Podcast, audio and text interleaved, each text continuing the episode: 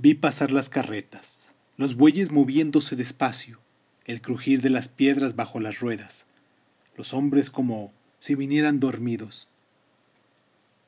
Todas las madrugadas del pueblo tiemblan con el paso de las carretas. Llegan de todas partes, copeteadas de salitre, de mazorcas, de hierba, de para. Rechinan sus ruedas haciendo vibrar las ventanas, despertando a la gente, es la misma hora en la que se abren los hornos y huele a pan recién horneado. Y de pronto puede tronar el cielo, caer la lluvia. Puede venir la primavera. Allá te acostumbras a los de repentes, mijo.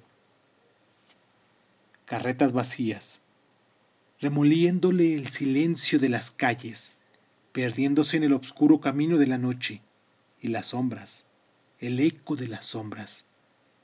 Pensé regresar. Sentí allá arriba la huella por donde había venido, como una herida abierta entre la negrura de los cerros. Entonces, alguien me tocó los hombros. ¿Qué hace usted aquí? Vine a buscar, y ya me iba a decir a quién cuando me detuve.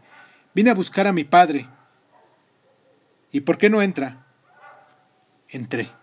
Era una casa con la mitad del techo caída, las tejas en el suelo, el techo en el suelo, y en la otra orilla un hombre y una mujer.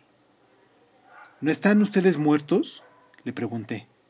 Y la mujer sonrió. El hombre me miró seriamente. Está borracho, dijo el hombre. Solamente está asustado, dijo la mujer.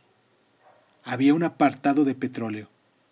Había una cama de otate y un equipal en el que estaban las ropas de ella, porque ella estaba en cueros, como Dios la echó al mundo, y él también.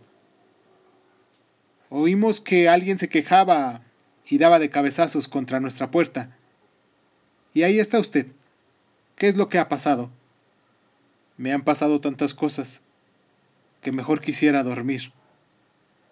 Nosotros ya estábamos dormidos. Durmamos, pues.